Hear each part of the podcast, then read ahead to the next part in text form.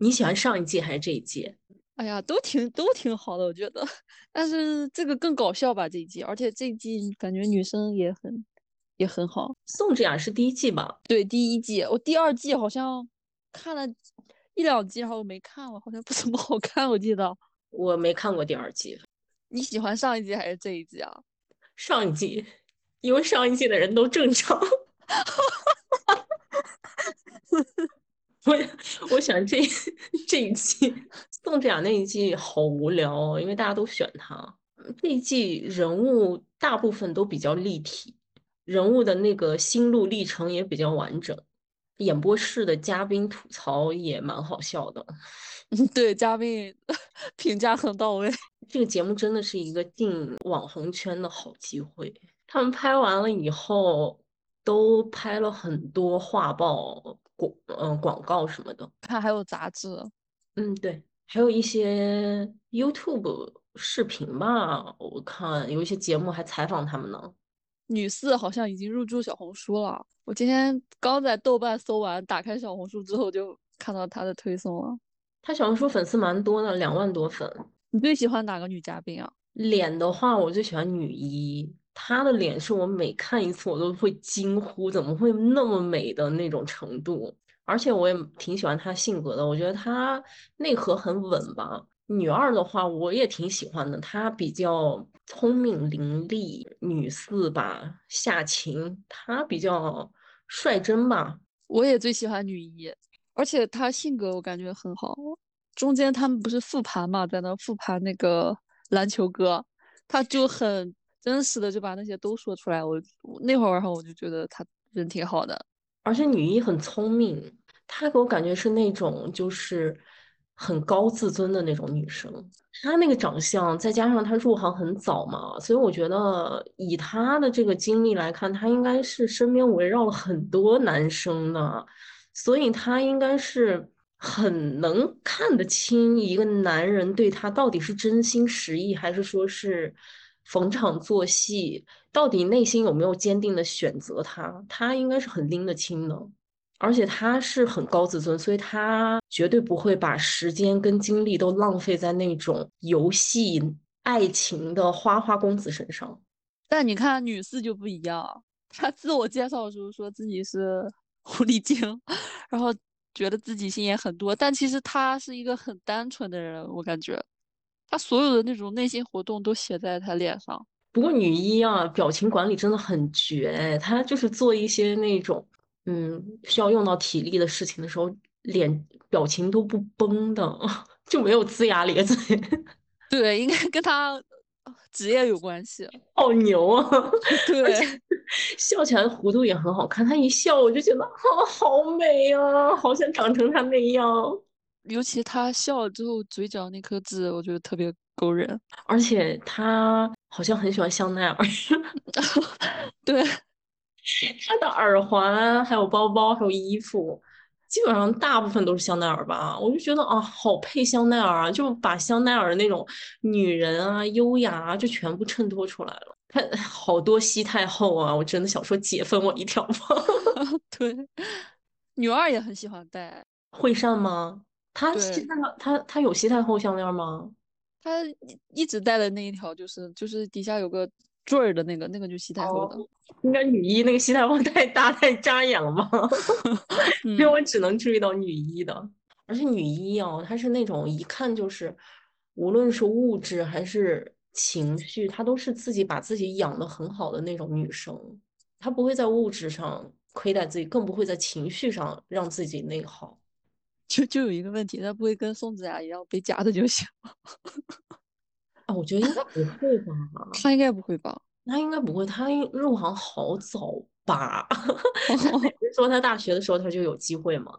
一开始就是他出场，然后女二夸他好美，然后结果他没有理她，然后那个演播室的人就说他没有礼貌啊，怎么样的？我觉得他应该就是一个比较慢热的人。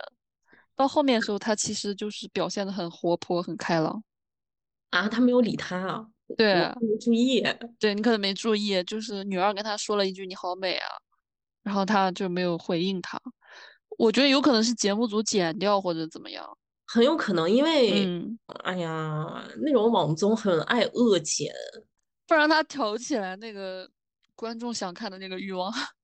对啊，而且像女嘉宾一开始都是说，嗯，我觉得我最好看，我觉得没有需要警戒的对手什么之类的，那些话我觉得都是节目组应该是引导他们说的，就是说要更强势一点或者怎么样，因为十一集看下来，我觉得女生其实都很好，都是很善良的人，都没有说那种性格很强势，对，应该节目组有那种就是放狠话环节。对，然后全部剪到一起。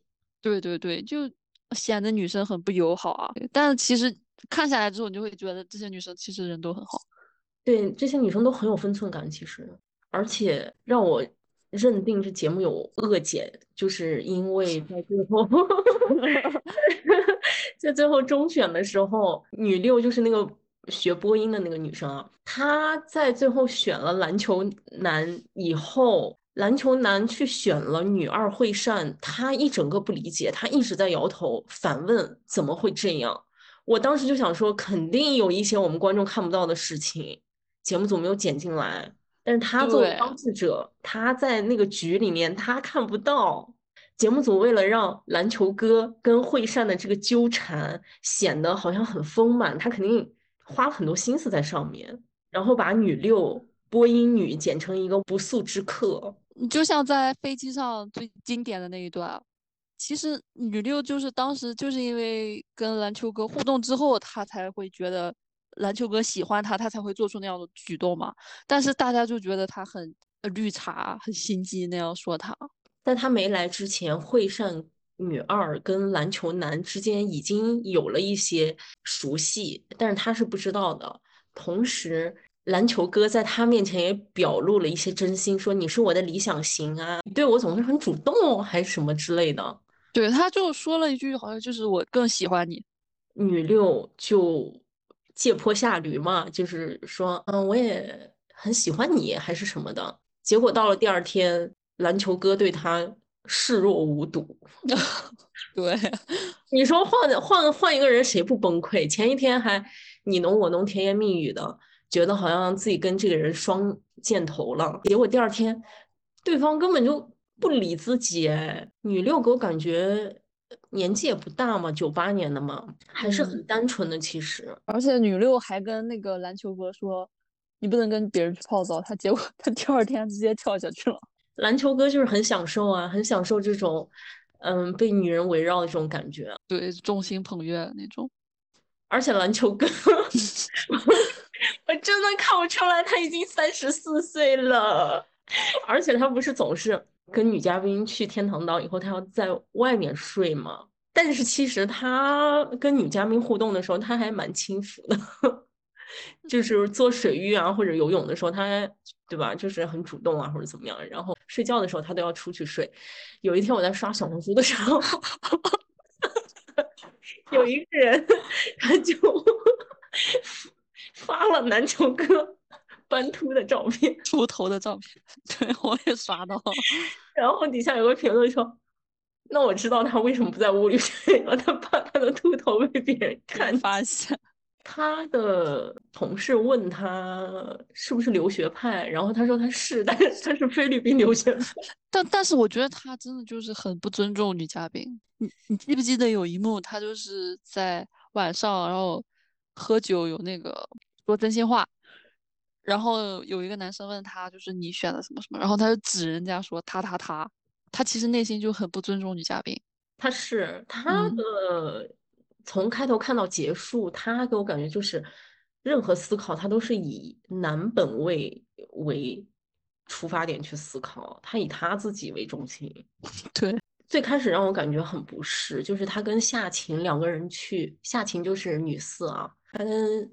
女四两个人去天堂岛的时候，他俩就是有点那种小暧昧的那种拉扯，言语上有一些推拉。其实这种就是大家搞暧昧的时候可能都会 做的这种行动吧，对吧？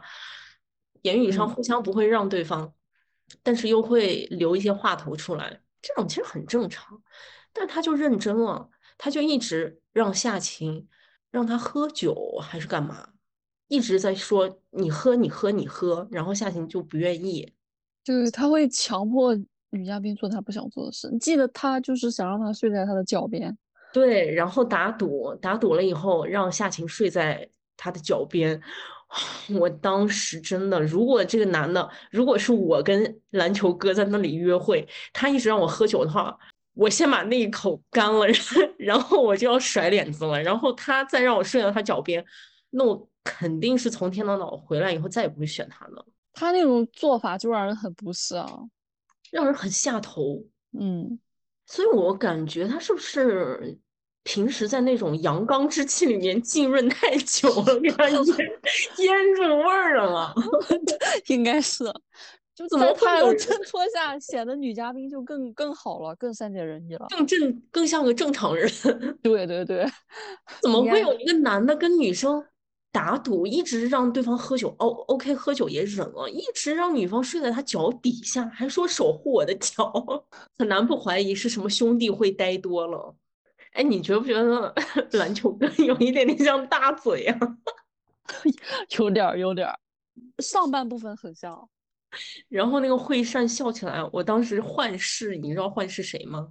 谁呀很像婉婉的那个珍珠，哦，有点儿像不像？有点儿，啊，我想起来那个篮球哥为什么一直让夏晴喝酒了，是他问夏晴要选谁，然后夏晴犹豫了一下，他就一直让夏晴喝酒，说自己不想听了，来不及了，情感勒索吧。而且他这种情感勒索，其实会让女嘉宾不自觉的会看他眼色，而且慢慢慢慢就会好像形成了一种对女嘉宾的这种服从性测试一样。让女嘉宾在说话之前会三思。其实惠善女二一开始也会比较体贴她的情绪嘛，但是后面她一而再再而三的在惠善的面前去说女六对她多么直接，然后又在女六的面前说惠善如何如何。后面惠善反应过来了以后，就故意去说相反的话，做相反的行动，然后篮球哥反而被拿捏。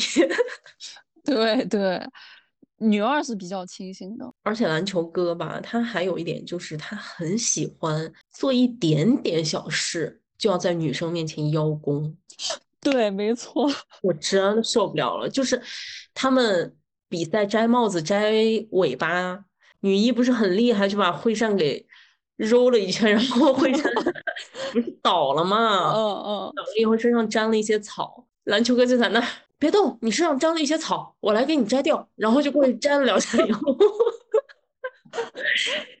还要故意在惠善面前说：“你看，你上次把衣服弄脏了，我还在帮你摘草，我只对你有这种行动，其他人有一些行动我从来都不会上前的。怎样？是让我跪下来感谢你吗？对，他真的很夸张。谁知道你是故意想给我摘草，还是说你是真心想给我摘草？那几个男嘉宾哦，从他们一出场我就知道，OK，今年韩国流行什么？流行那种 被驴，流行那种被驴舔过的头发。对，很弹幕就有个人说说海景哥是顺产哥，因为孩子生产出来之后，他那个头发不是贴着头皮吗？然后 然后就说就说海景哥是顺产哥，我当时一整个爆笑。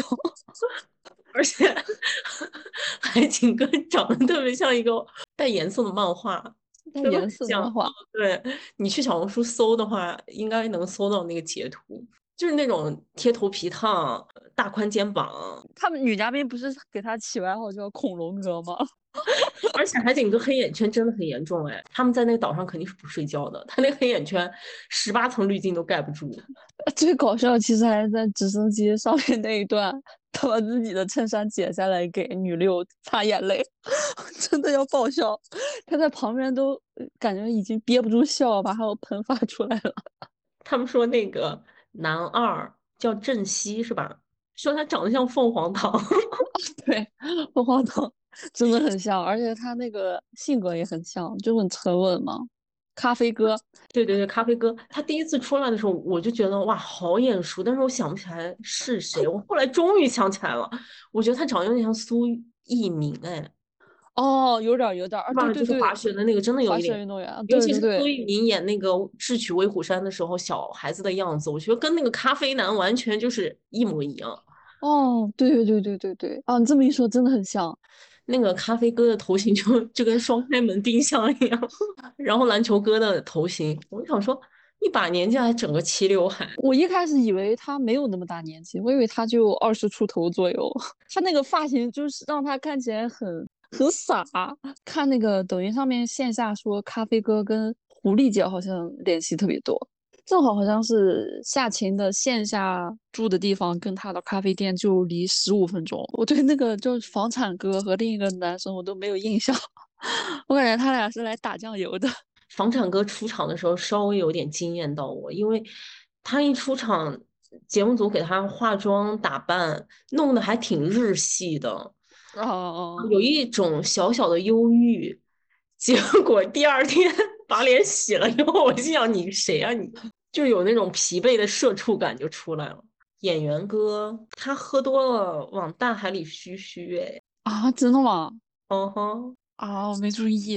就他们在海边他他他名场面那一次，我一开始以为男一就是那种很内向，就是很奶狗的那种，但后来发现完全不是。女一不是把他叫到那个小房间里谈话吗？他说了一句，就是我更偏向那个女五，然后女一就就很不屑，就是说我是要你一个确定的答案，然后你现在还来跟我说，就是你更偏向谁？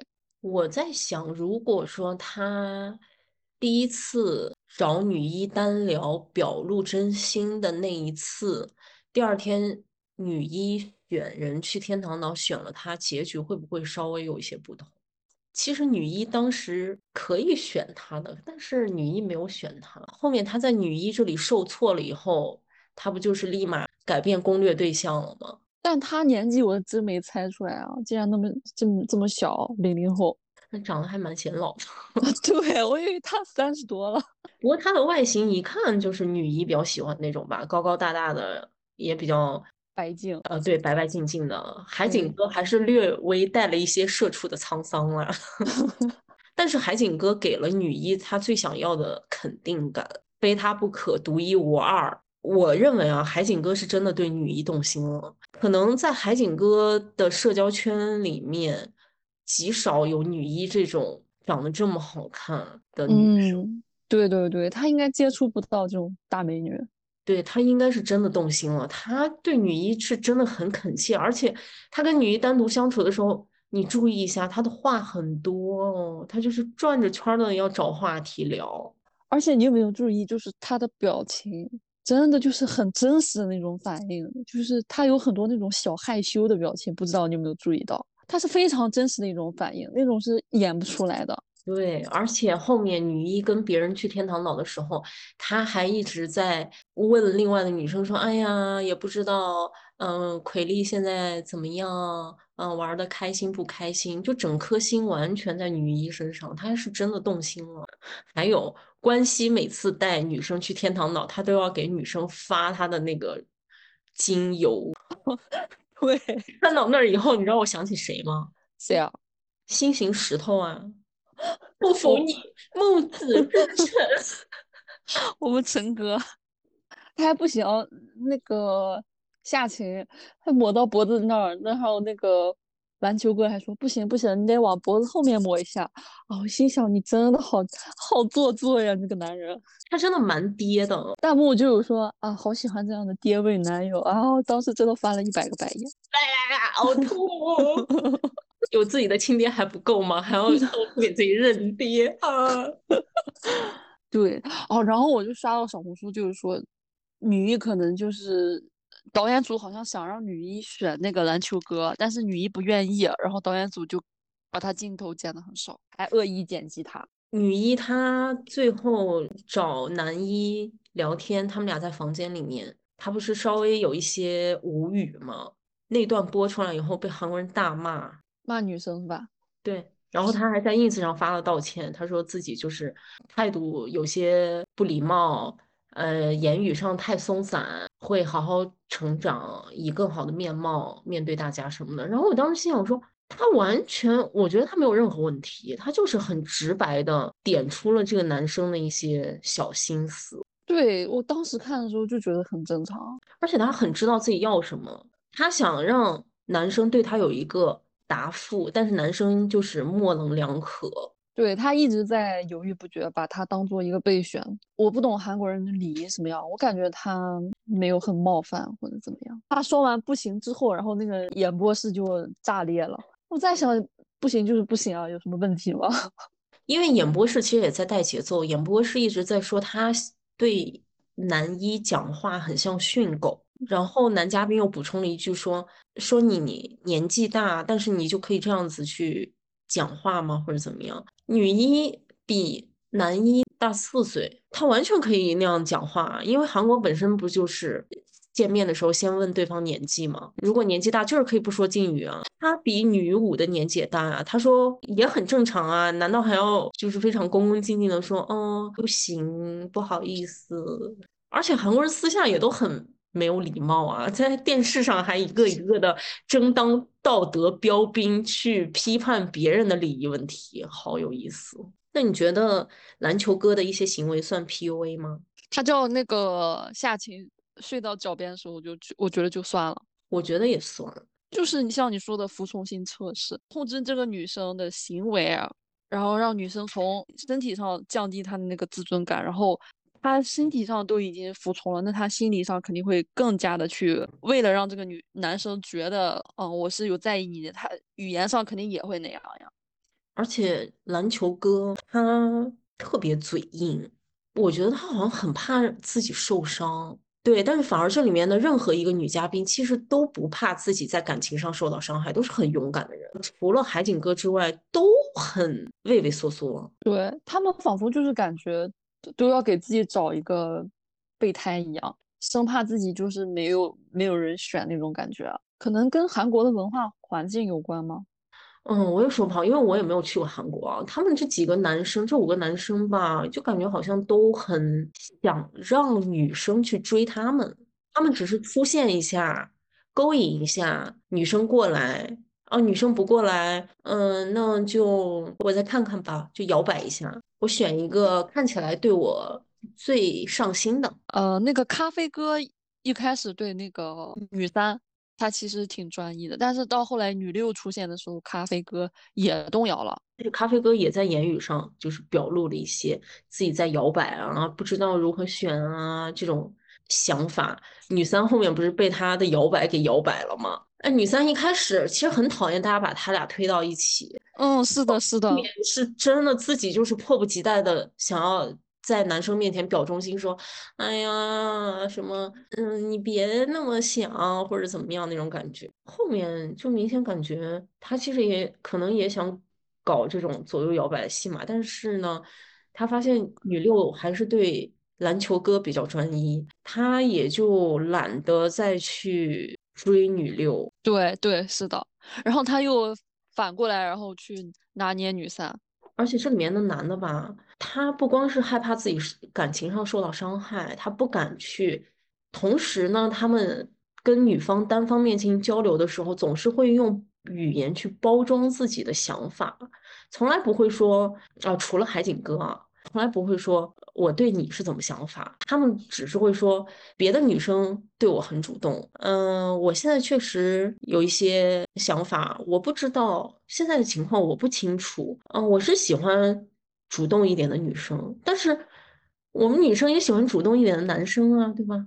但是你反观女生，她真的就是很认真。你像夏晴。他其实是，我觉得他是动了真心的。他最后落泪，然后自白，我觉得他是有一瞬间真的喜欢上了篮球哥。对，而且他后面跟咖啡哥、跟女三在一起聊天的时候，他也在想啊，篮球哥是什么想法？你把心都系在另一个人的身上的时候，那肯定是动了真心的。对他们就很很容易让女生来表达，就是。你对我怎么怎么样，但是他们就很少表达自己的内心。可能还是太阳刚了吧。嗯，我真觉得就是节目里的任何一个女嘉宾都能找到比他们更好的。同龄的女生如果没有跟同龄的男生在一起的话，外界就是会给女生介绍年纪很大的呀。而且那个节目吧，就是可能大家一开始见面的时候确实会以产生一些好感，但是一天两天之后，你选了一次两次之后，就真的就是硬选了。所以那个男一和女五到最后他们都没有去过天堂岛一次。女五最后就是说这里就是我们的天堂岛了，那一刻真的把我逗笑了。而且我看了这么多韩国恋爱综艺哦，我发现。这些女生真的都是大善人。一开始，她们去表达自己好感，都是报以非常真诚的笑，从头到尾会把笑容挂在脸上。即便说这个男生接的话真的很无聊，但是他们还是会笑，而且他们会让那个气氛活跃起来，不会让那个就不会冷场。他们会对男生的行为。报以很大的支持，即便就是拿菜刀切个水果什么之类的，都会说啊啊，看起来很擅长做料理，给提供很大的情绪支持。你像女二去跟那个篮球哥去了天堂岛之后，他很活跃气氛啊，就不管那个男生说不说话，他到后来不是就已经问了女二的年龄之后，就对他不感兴趣了嘛。然后，但是女二还是很很有礼貌，然后再活跃整个氛围，就没有让他冷下去。结果篮球哥还回来以后跟大家吐槽说：“哎呀，他太活跃了，我接不住他的活跃。” 对呀，天呐，天呐，那是你老了好吗？一整个啊，我们年轻人就是这样呀，我们年轻人就是这种 反应很大。对，而且他女二其实都很自然在表达那些东西，我感觉他是不是生活中那些东西见多了，见怪不怪了。可能吧，可能就是太富了，富的他的麻木。对，而且这个节目吧，就是看下来以后，观众席无论说是节目内部的演播厅，还是说咱们看那些弹幕，他们对女嘉宾其实都蛮挑剔的，但是对男嘉宾确实都还挺宽容。高高举起，轻轻放下吧。虽然比如说也会吐槽篮球哥或者怎么样，但是在节目的最后，篮球哥痛哭，用真心的眼泪洗涮了所有人对他的负面评价。他们就很容易原谅男性啊，女一嘛，就是因为他前面不礼貌，然后他就一直被骂。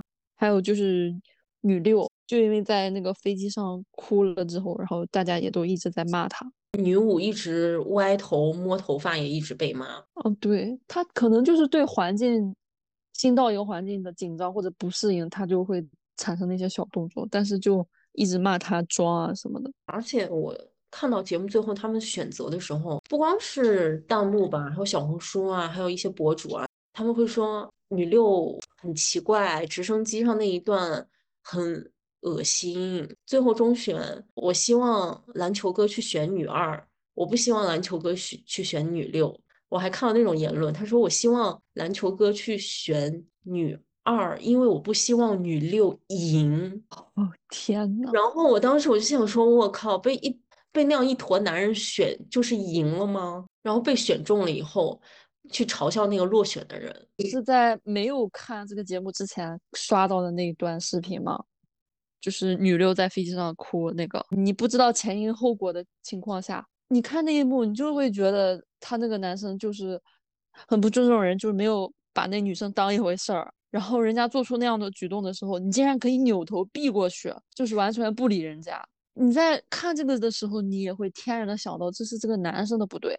更何况在有前情提要的情况下，他们还竟然会去。声讨女六，这就更能看得出来观众的双标了。篮球哥做出了很多很没有礼貌的行为，但是都没有人去说他很不懂礼貌或者怎么样。可是女嘉宾做出一点点大家看起来觉得他不礼貌的行为，就要去讨伐他，最后逼的女嘉宾出来在 ins 上发道歉。可是篮球哥有发过任何道歉吗？比如说让一个女生睡在自己的脚底下。难道说就因为他给女生涂了一点点，涂了两滴精油，他就能豁免吗？他最后哭了两滴眼泪，他就能豁免吗？所以这个你说这个环境变了吗？好像变了，又好像没变。每年看这些娱乐的这种恋爱综艺，真的就是对女嘉宾从头审判到尾。本来那些女的可能都会在某些平台上说什么“爱不要雌竞，要爱女”，但是放到这个恋爱综艺里面，就会我希望选他，因为我不希望他赢。不过可能说不要雌竞，要爱女的那些。女生跟这些去审判女嘉宾的女生也根本就是两拨人，而且那种审美是被造就的，是被一种政治环境给制造的。这种审美就会具有霸权性，然后我们越同意这种霸权性的审美，就能越被别人接受，所以大家就更想融入那个环境中，然后我们就会被控制，然后就没有办法构建新的，所以大家才会陷入那一种就是。我跟别人一样，我才能不被这个社会所指责或者是抛弃。而且你看，他们确实这几个女嘉宾嘛，无一例外都很瘦。我看她们，我估计也就是八十来斤的样子。而且你想，她们一个一个在镜头上都那么瘦，我不敢想象我真人看到女一、女二、女四、女五。他们现实中有多瘦？就女三跟女六还算是稍微有一点丰满的类型，让人有一种一捏就碎的感觉。而且这种女性气质，一个人在能力上被束缚、被矮化给限制，她们只有拥有那种更苗条、更紧致的身材，才能让大家哦看出来这是一个很美的女生。而且你不觉得她们说话声音也是就是那种软软的，特别好听吗？他们也会通过这种声音来展示自己的那种柔弱，而且社会也要求我们就是要时刻保持微笑啊，碰到男人啊要那很重那种很低声细语，他们要保护男性自尊，这是他们保护男性自尊的结果。这就会让女生就是在这样的时候就忘我，就是改变了我们自己原本的声音，可能就是时间长了之后就慢慢忘记自己原来的声音，然后。就是因为要迎合男性哦，反而把自己声音都给都给弄没了。我们反观男人，他们就从来不会在意自己声音好不好听啊，对吧？他们还会非常自信甚至自负的去表达，反而会迎堂迎来满堂喝彩，说哦，真是有男人味儿，真的是很有男子气概。你看关西，你看篮球哥说了那么一大堆。大放厥词之后，演播厅演播厅反应很热烈，而且除了女嘉宾身材之外啊，他们的妆容也能很明显的反映当下中韩两国非常流行的这种美妆的趋势。现在的美妆趋势就是眼下腮红打得很白很亮，所以你看那几个女嘉宾，除了女二惠善之外。剩下那几个女嘉宾，她们腮红都打得很重，对，尤其是那个女五，对，特别明显，眼下两块白白的。女一其实也打得蛮重，但是她太美了，对我看不出来，因为我每次一看到她，我就哇，就这种。对对对对对，我也我也很喜欢她。哦，对你刚刚说的那个就是篮球哥。他就很期望得到别人的回应，然后就想起来，其实男生就他就很期待即刻满足，但是女生呢，就是不得不等待别人的那种施舍。我得通过我的行为，然后让你知道我是喜欢你的，我必须立刻马上给你答复，不然你就会去到另外一个女生那里。